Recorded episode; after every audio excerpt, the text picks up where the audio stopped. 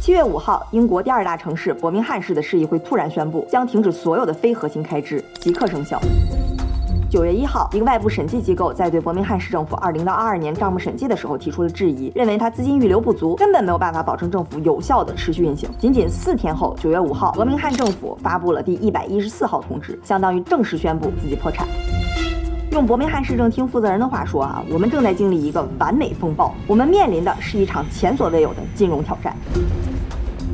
哎，你第一次听的时候是不是也好奇了？你说城市也能破产吗？那么大的一个城市也能破产吗？那英国政府是干嘛吃的？哎，咱今天不光来聊这个伯明翰破产的事儿哈，咱也深入的探究一下英国的财政体系，看看政府内部它这个钱到底是怎么分的。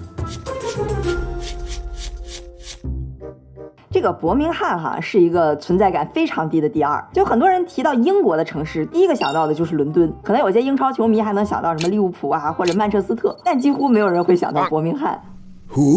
伯明翰二零二一年的 GDP 是三百三十亿英镑，人口是一百一十四万，而伦敦呢 GDP 是四千九百六十亿英镑，人口是八百八十万。也就是说，这个第二哈人口是第一的八分之一，GDP 是第一的十五分之一。他可能自己叫第二，自己都有点心虚。好，咱说回来哈，看看他到底是怎么破产的。首先，他最直接的原因就是官司。早在二零一零年的时候，哈，就有一百七十四个伯明翰市政府的前员工联合起来把伯明翰市政厅给告了。这里边基本上就是像厨师啊、保洁啊、医护人员等等。而这一百七十四个人里边有一百七十个都是女性，就说他们因为性别受到了薪资上的歧视，干同样的活拿到的年终奖比那些男性要少，就是同工不同酬，一路把伯明翰市政府告到了英国的最高法院。咱们知道这个事儿哈，放在现在肯定是非常敏感的。但十多年前哈，伯明翰政府可能确实没啥这方面的觉悟。当时整个过程还是挺一波三折的，非常激烈。就这一百七十四个人，他们想尽各种办法，把追诉期从六个月延长到了六年，然后把这事儿也越闹越大，最后竟然扩充到了将近五千个人索赔。总之就是他们给告赢了。就让伯明翰市政厅呢给赔付，到现在呢已经赔了十一亿，今年六月份呢就被告知说还得再赔六点五亿到七点五亿英镑，而且这个数字哈每个月还会持续增长一千四百万，这笔大概七点五亿英镑的赔款大概相当于九亿美元，将近七十亿人民币，也成了压死骆驼的最后一根稻草。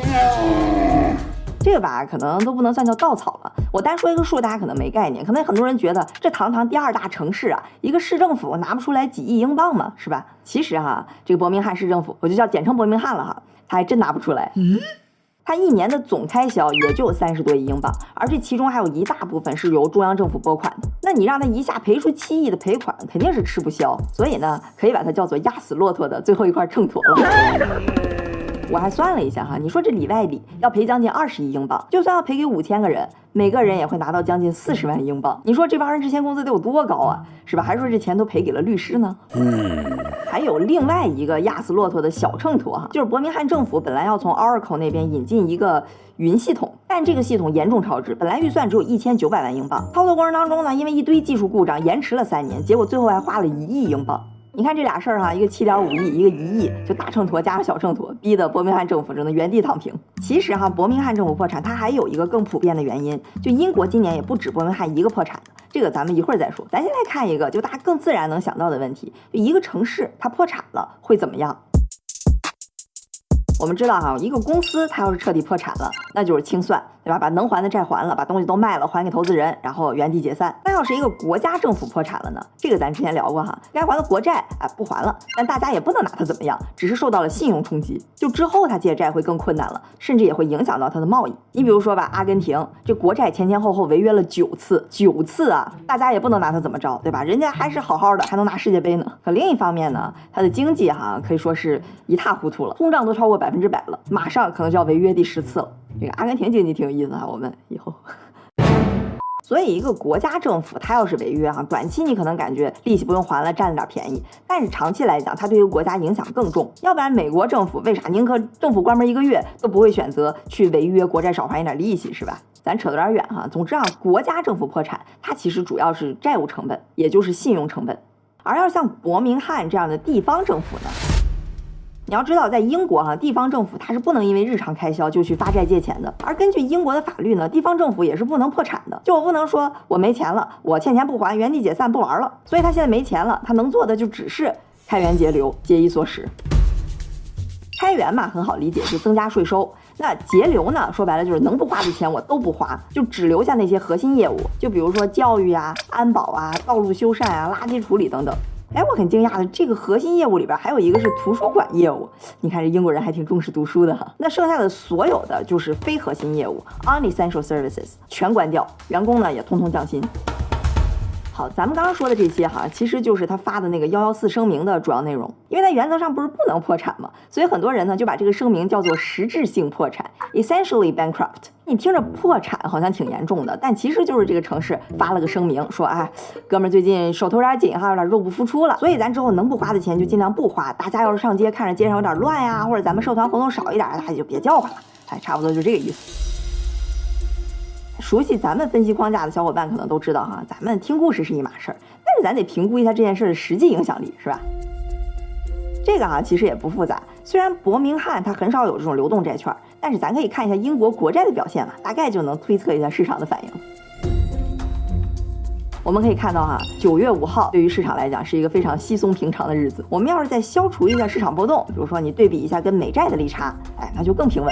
股市也是毫无波澜。你要是看七月份伯明翰刚爆出说有财政危机的时候哈，市场也是一样的平静。所以英国第二大城市破产这事儿你听着好像很大，不过哈，对于市场，尤其是英国以外的其他国家的市场来说哈，影响非常有限。好多人听到这儿是不是要开始骂街了？说你玩我呢，对吧？搞了半天。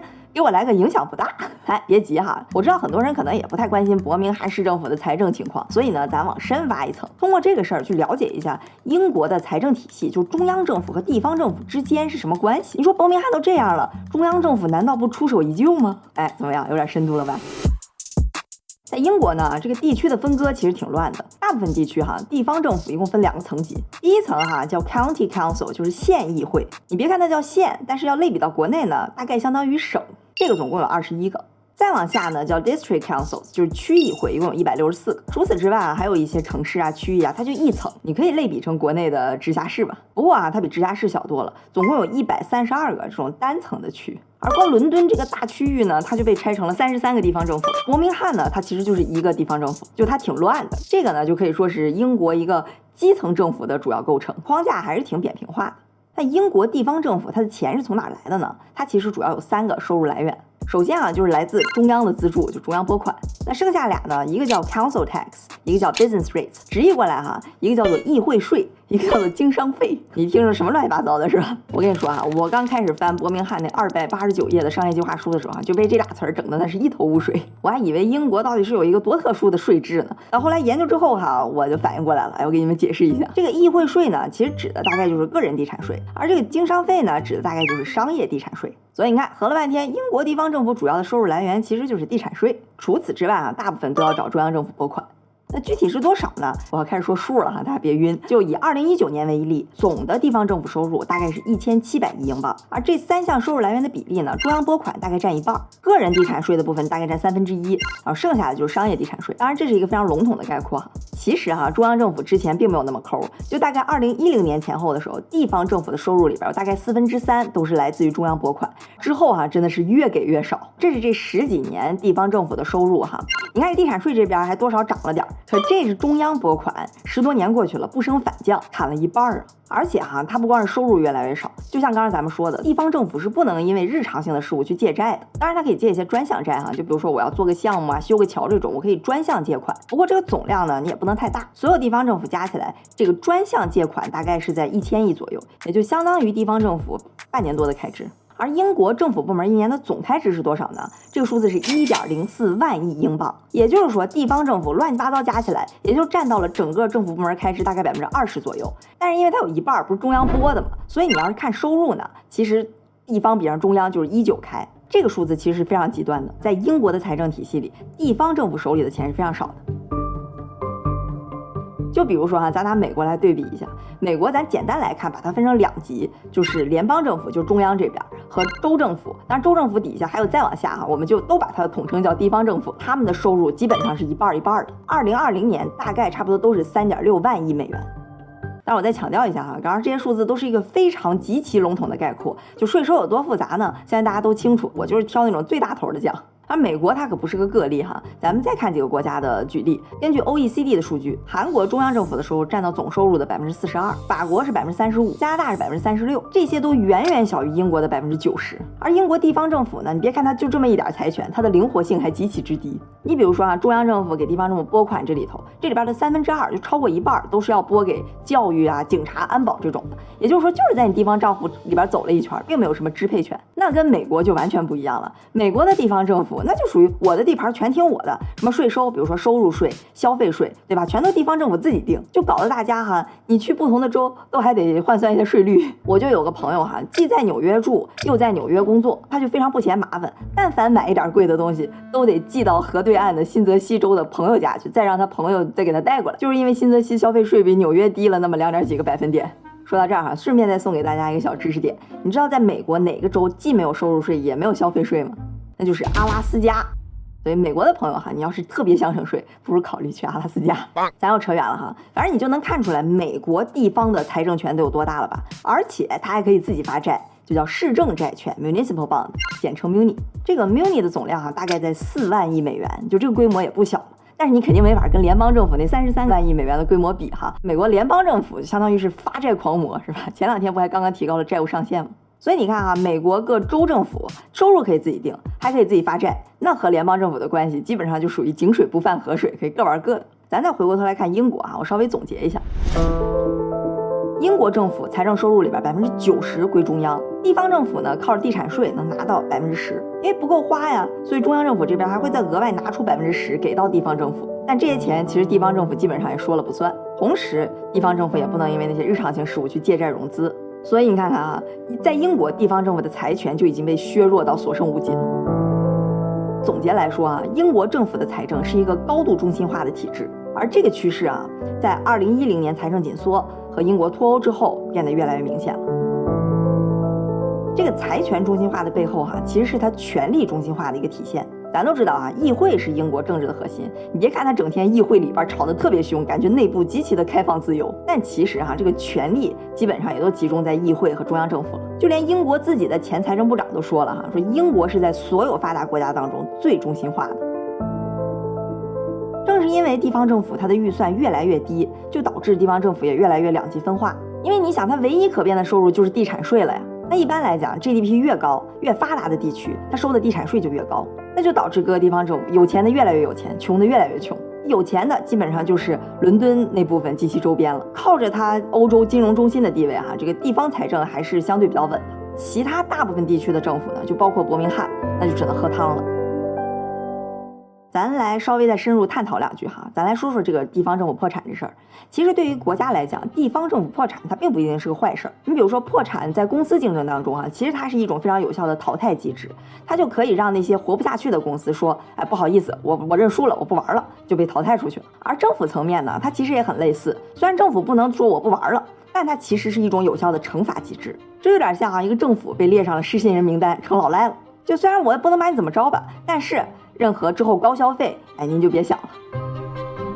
你想哈，一个国家可能几十个甚至上百个地方政府，有这么一个有效的惩罚机制，其实是有助于激励地方政府自己的财政管理的。你比如说美国吧，各个地方政府之间是各玩各的，那就很容易出现一个没玩好玩崩了破产的情况。而根据美国法律呢，这个州政府它是不能破产，但是再往下一级就是地方政府，城市可以。所以美国破产的城市哈，其实还挺多的。从二零零一年开始到现在，已经有三十一个地方政府破产。其中最大的也是最有名的，大家知道是哪个吗？哎，没错，就是二零一三年的底特律破产，当时身上背了一百八十五亿美元的债。它其实就是一个被惩罚的这种良性案例了。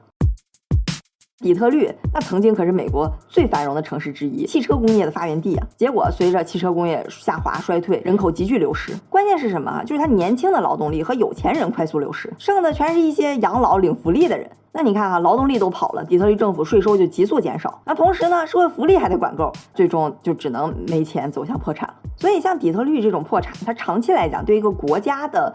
经营运行，它其实是良性的，当然对底特律来讲肯定是灾难性的啊，因为你想你自己经营不善，你自己没跟上时代潮流，入不敷出，我是不能把你怎么样，但是对不起，您就得进入老赖名单，您就得接受这个惩罚。不过这回哈，伯明翰这个破产就不像底特律了。它呢经济增长也不错，人口也在持续上涨，对吧？你看怎么说是第二大城市呢？就不能说它飞速发展吧？怎么着也算是中上等。伯明翰确实有它自己的特殊原因，它不有它的秤砣吗？是吧？但其实像伯明翰这种出现地方财政问题的政府可不在少数。最近五年，英国已经有六个地方政府先后发布了要死声明。伯明翰它是最大的一个，但很有可能它不是最后一个。就有媒体估算哈，未来两年至少会有二十六个地方政府可能会发布这个幺四声明，就是实质性破产。就目前来看啊，这些地方政府至少还会需要三十亿英镑才有可能会维持下去，就至少不破产。所以说，伯明翰政府的这个破产哈，它确实有它特殊性，但是它是具有一定的普遍性的。就这回，伯明翰都已经去求中央政府了，结果中央政府就是象征性的给了三亿英镑。这个首相苏纳克的发言人就说了，说这都是地方政府自己的事儿，而且哈，他在这个前面加了一个 clearly，就是说这明显都是你们地方政府自己的事儿。哎，这不就明显有一点嘲讽的意思在里头了吗？当然哈，据说这里头有一点工党和保守党这个党派的斗争在里头，但是你知道一个很主要的原因是什么吗？就是因为之后会有一堆地方政府要排着队破产了。如果现在中央政府救了伯明翰，那不就等于说之后地方政府破产了，他也得救嘛，对吧？所以他这个背后是有他的利弊在里头。你听苏纳克发言人说那话，你就感觉这也太不厚道了吧？其实啊，真不是因为他舍不得给，而是他也真的给不太出来。不是说中央政府在那吃香喝辣的，让地方政府喝汤，对吧？不是这样的。你看，地方政府大面积的面临违约风险，那就不是像我们刚刚说的那种良性的惩罚机制了，那很可能就是机制或者说是大环境出了问题。哎，这就得说回到二零一零年了。当时啊，刚刚上任的英国首相卡梅伦和他的保守党就一起大力推行政府削减开支的政策。他们就觉得说哈，零八年的金融危机给我们敲响了警钟，不行，我们不能再这么乱花钱，我们要大力的削减开支，最好能把开支减少百分之四十。但它削减开支会有一个什么问题呢？你就最直接的想哈，政府理论上应该是一个经济活动的缓冲器，就是衰退的时候你刺激一下，但过热呢你就踩下刹车。你想当时正好是全球经济危机影响最严重的时候，那卡梅伦你得刺激一下是吧？你看大西洋那头美国正在大放水，大陆那头呢中国也在四万亿的刺激，那怎么就您对吧，在这儿非得紧缩呢？其实不光是英国哈，就整体欧洲都是，要不然你怎么感觉这十几年欧洲整体的经济都差点意思呢？你可能听我分析这么一通，就觉得欧洲那些经济学家、政治家难道都傻吗？经济萎靡刺激一下，这么简单的道理不懂吗？是吧？显然不是，他当时紧缩也是实属无奈之举。那最主要原因是什么？当时正值欧债危机，对吧？名字就告诉我们了，是欧债危机。谁的债呢？政府的债嘛，那就市场对欧洲各国政府的信用危机。所以政府也是迫不得已才得节衣缩食，只能让欧洲央行那边哐哐降息、哐哐印钱。就欧盟的这种贸易捆绑、货币捆绑，其实就导致了它成员国之间的一个信用捆绑，就谁也脱不了这个干系。你想这时候，如果英国政府扛着信用风险继续刺激，那就很有可能会崩。所以当时呢是确实很难，这才有了一直延续到疫情之前的财政紧缩。你看，英国这两年始终支棱不起来，各种糟心事儿不断。就不管是去年的债务危机，还是在之前的脱欧，其实根本原因都是源于它的经济萎靡、信用萎靡，是不是一定程度上跟卡梅伦十三年之前的这个紧缩政策有一定的关系？再碰上像疫情、石油危机、通货膨胀、加息等等这些老生常谈的东西，那税又收不上来，债呢又不让你借，那地方政府不就有点撑不住了吗？好，我来给大家捋一捋咱们今天的思路哈。咱先是搞清楚了伯明翰它为什么破产，这破产又意味着什么？